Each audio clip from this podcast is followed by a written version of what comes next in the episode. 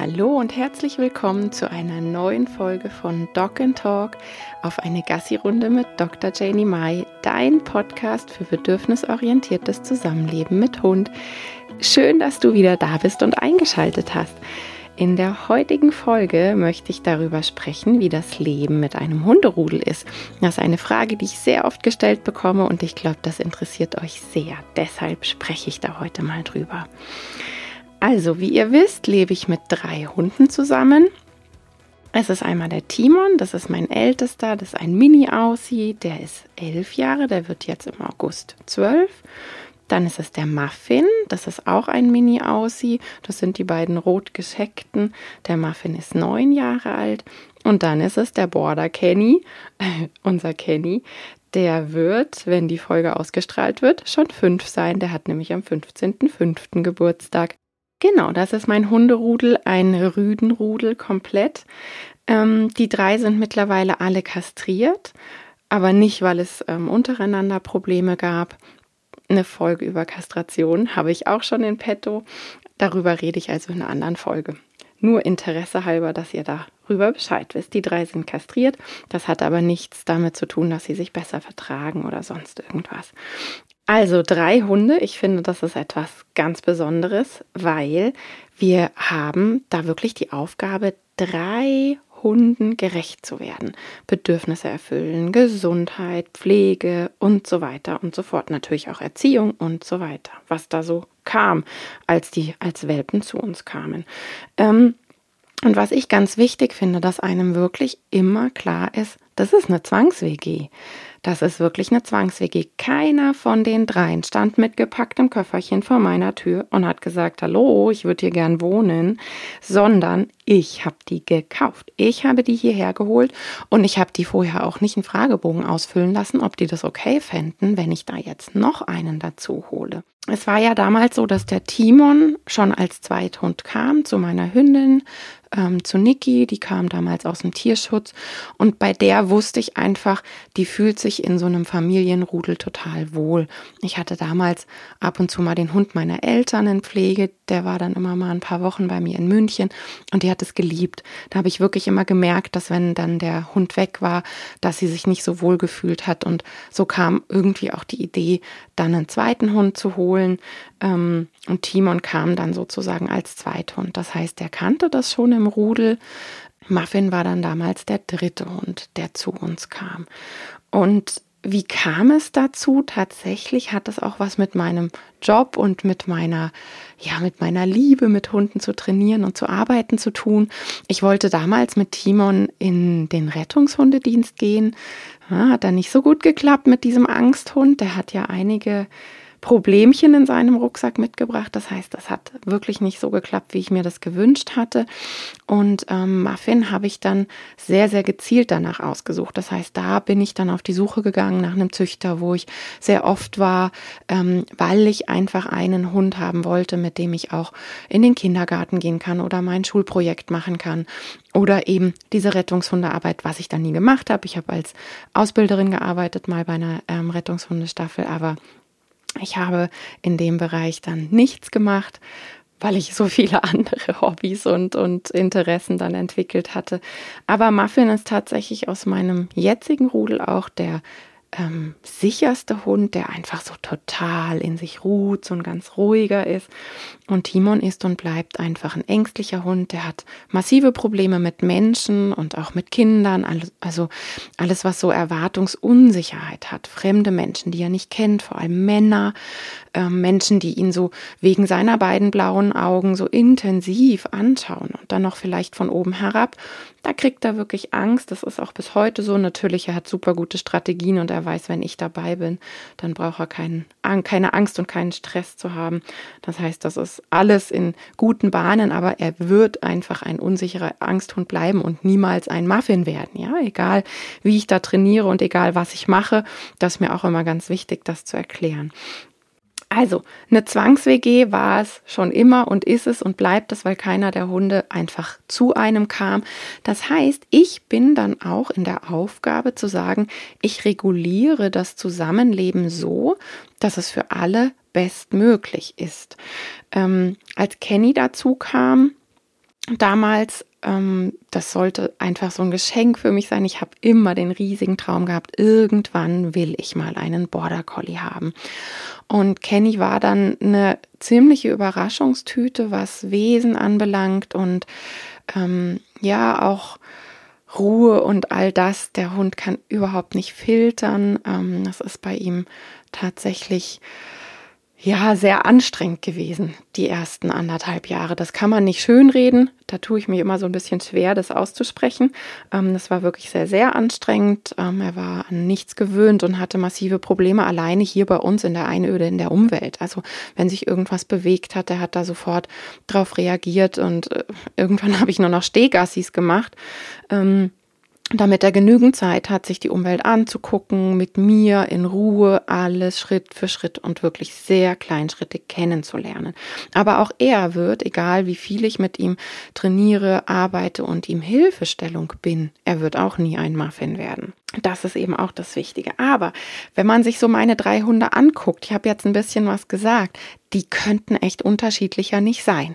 Also sowohl in ihren Bedürfnissen wie in ihrem Wesen, die drei sind richtig unterschiedlich. Und ich glaube, da ist dann diese, diesen Job, den wir da haben als Hundeeltern, ähm, da wird einem erstmal klar, ja, das ist echt ein Job. Und das ist nicht nur, oh, die haben sich dann ja untereinander, weil das habe ich immer wieder, dass dann Leute denken, oh, der hat dann einen super tollen, netten Spielpartner, die mögen sich. Und dann frage ich immer, hey, hast du Geschwister? Wie ist denn das bei euch? Weil auch Geschwisterstreit gehört dazu. Es geht um Ressourcen und genauso ist das einfach beim Hund. Es geht um Ressourcen. Es geht darum, wer darf zuerst, wer ist der Schnellste, wer kriegt am meisten, wer will zuerst kuscheln, wer will zuerst spielen, wer will zuerst das großes Leckerchen. Also es geht da um Ressourcen. Wer kriegt am meisten Aufmerksamkeit? Wer kriegt jetzt Aufmerksamkeit? Da ist natürlich so ein Ressourcenkampf da sozusagen.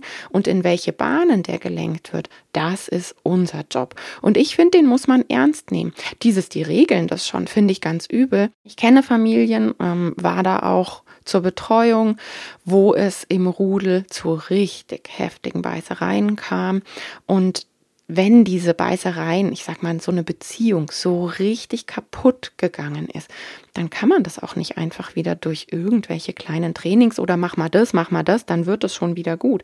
Das funktioniert leider nicht. Also das waren dann oft Rudel, die entweder lebenslänglich mit Maulkorb und getrennt, also bei zwei unkastrierten Rüden war das dann wirklich auch, dass da eine Abgabe ähm, stattfinden musste. Das war kein Leben mehr, also so richtig mit probieren, die Türen zu zerstören, um an den anderen zu kommen, das hat für mich dann auch für die Menschen keine Lebensqualität. Und so ein Dauerstress, der macht ja einfach was. Ja. Also das, die Stresshormone, die wirken ja auf den Körper, wenn da Dauerstress ist. Das ist für mich kein Leben, wo man dann sagt, das mache ich jetzt 14 Jahre. Wenn man da ähm, Aussichten auf Besserung hat, dass man sagt, wir trainieren daran und das sind jetzt ein paar Monate, sieht das anders aus. Aber wenn man das Training probiert hat und da keine Chance ist, dann rate ich da schon auch dazu, dass man sich dann eventuell Gedanken darüber macht, zu sagen, ich suche für einen ähm, ein Zuhause, wo er sich wohler fühlt. Bei meinen Jungs war das natürlich so, dass ähm, ich auf all das vorbereitet war.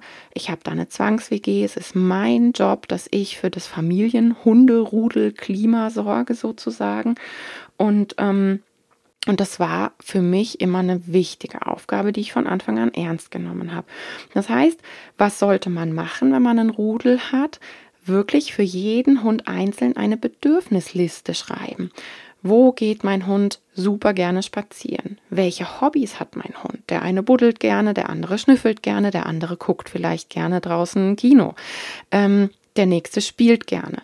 Also da würde ich wirklich ganz genau in die Bedürfnisliste gehen und mir auch aufschreiben, welche Spaziergänge sind mit dem Hund total schön, welche Spaziergänge mit dem Hund. Und wenn man diese Listen für jeden Einzelnen gemacht hat, dass man auch schaut, ähm, wie sind so die Bedürfnisse im Sinne von Kontakt, Sozialpartner, Mensch? Ähm, ist der eine extrem verkuschelt? Hängt der eine vielleicht eher an meinem Mann und der andere hängt mehr an mir? Ähm, wo wird der Hund gerne gekuschelt? Wann wird er gerne gekuschelt? Wann hat er extremes Sozialbedürfnis? Und das sind solche Sachen, wenn man die mal aufgelistet hat, dann kann man zum einen schauen, gibt es da eventuell Schnittmengen, dass ich dann eben vielleicht von, von drei Hunden gleich zwei Bedürfnisse erfüllen kann. Ähm, Und dann hat man auch wirklich so ein bisschen schwarz auf weiß ähm, den Job stehen und kann auch sehr, sehr gezielt in die Bedürfnisbefriedigung gehen. Das finde ich immer ganz toll, wenn es so stressige Phasen im Leben gibt, dass man dann für jeden Hund weiß, ach, das ist das Lieblingshobby ähm, von dem Hund, das ist das Lieblingshobby von dem Hund. Und dann kann man ja auf einfache, schnelle Art und Weise Bedürfnisbefriedigungen betreiben.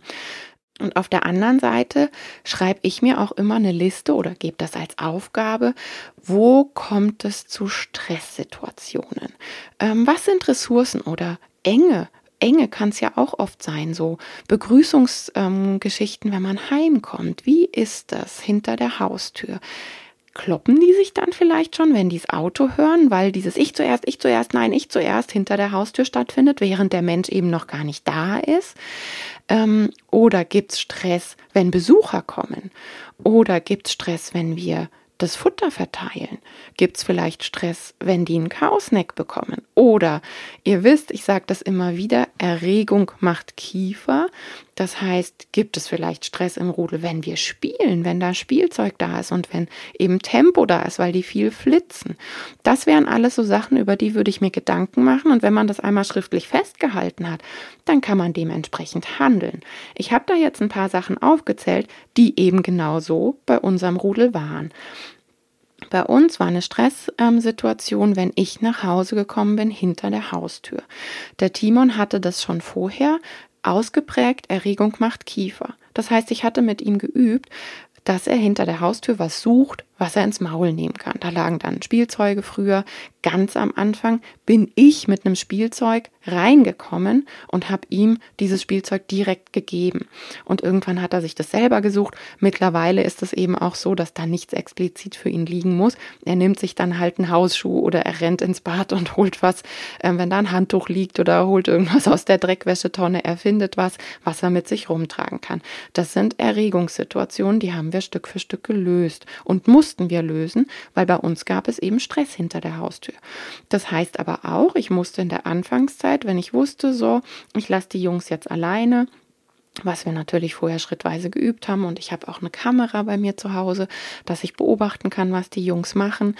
Und ich habe am Anfang Timon und Kenny getrennt dass die in der Begrüßungssituation nicht aufeinander getroffen sind. Das war sehr, sehr wichtig bei den beiden, weil nochmal, wenn da erstmal die Beziehung Schrammen bekommen hat, dann muss man das ausbügeln und ausbessern. Und das finde ich so schade. Dann besser zu sagen, da gibt's erst gar keine Schrammen und schon gar keine massiven äh, Brüche in der Beziehung oder einen kompletten Scherbenhaufen, wie ich es vorher beschrieben habe. Und weil ich mir die Situation klar gemacht habe, habe ich halt alles an Management betrieben, damit es gar nicht mehr dazu kommt. Bei den beiden war auch Futter ein Problem. Das war von Kenny ausgehend. Der ist ein richtiges Ressourcenschweinchen, was Futter und Leckereien anbelangt. Das heißt, ich habe mit ihm einen Ort trainiert, zu dem er hingeht, wenn es Futter gibt. Das ist seine Box, da hängt eine Decke drüber. Er liebt seine Box bis heute. Und das ist wirklich ein Ruheort, der positiv aufgebaut ähm, ist. Das ist nicht im Sinne von, ja, wie man es von früher noch kennt, eine Box kaufen, Hund reinsperren, Tür zu und wenn er fertig geschrien hat, hat er sich gewöhnt. Also das bitte nicht. Dieses Türchen ist auch nie zu, also mittlerweile wirklich nie. Und er geht trotzdem in die Box rein, sobald die einen Kausneck kriegen, beziehungsweise schon vorher.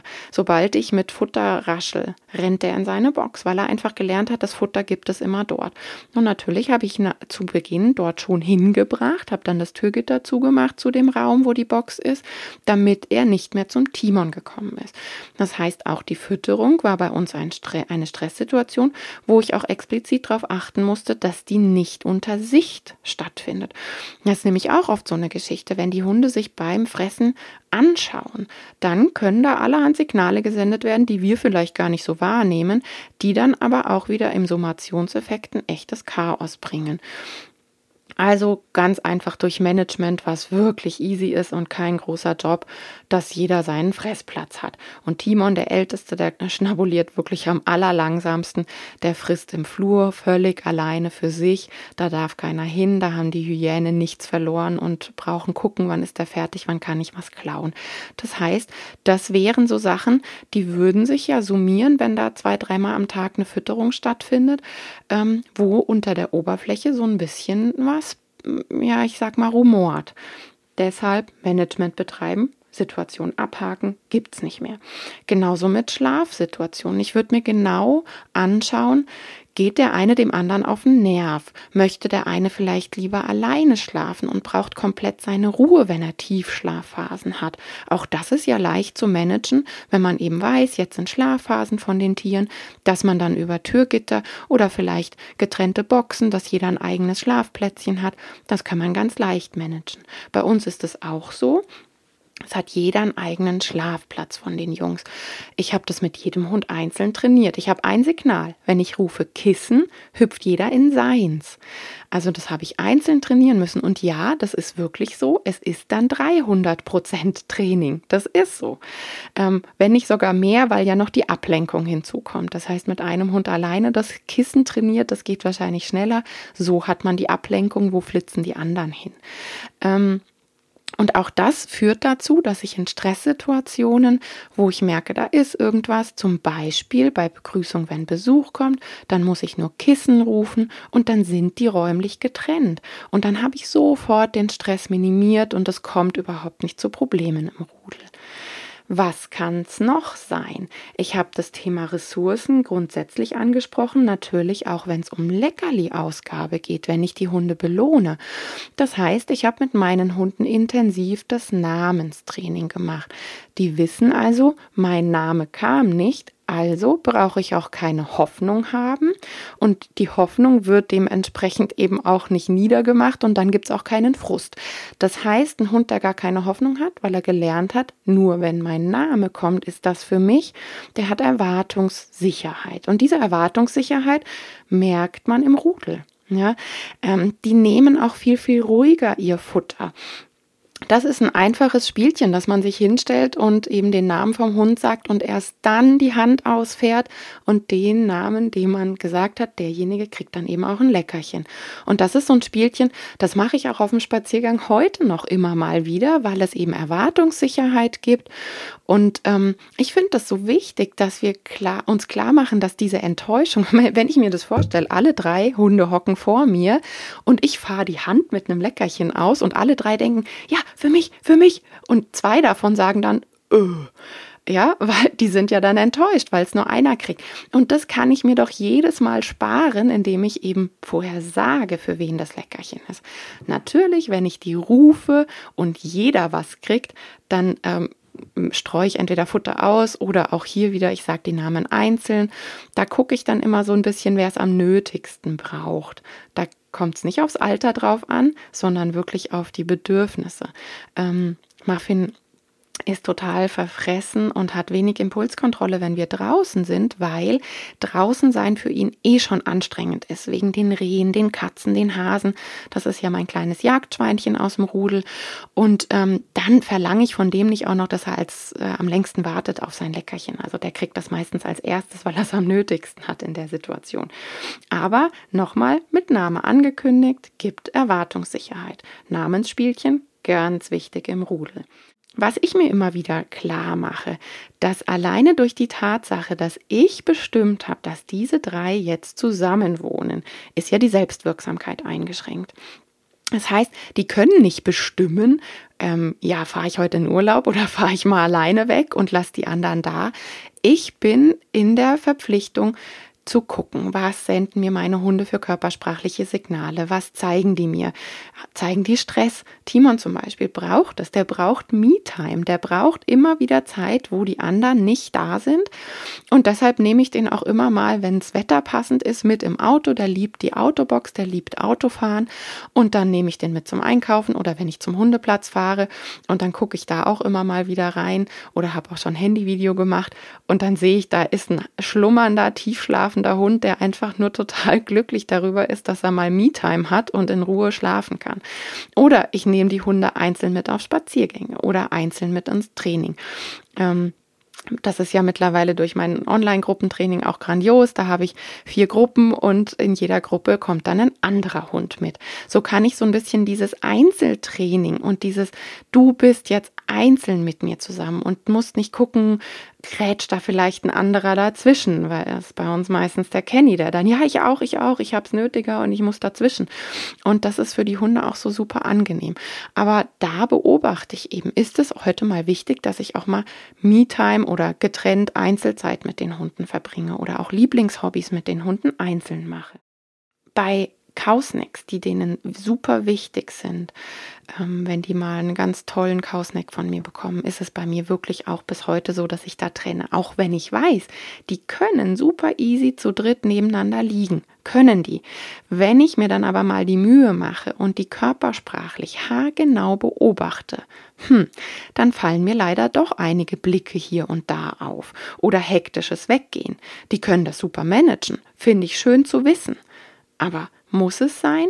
Das ist immer so die Frage von, wie viel brauche ich und wie viel macht dann am Ende Summationseffekt. Und ich bin da im Rudel wirklich so eine übervorsichtige, weil mir so wichtig ist, dass die Grundstimmung in dieser Hundefamilie passend ist. Und für die Grundstimmung bin einfach ich verantwortlich.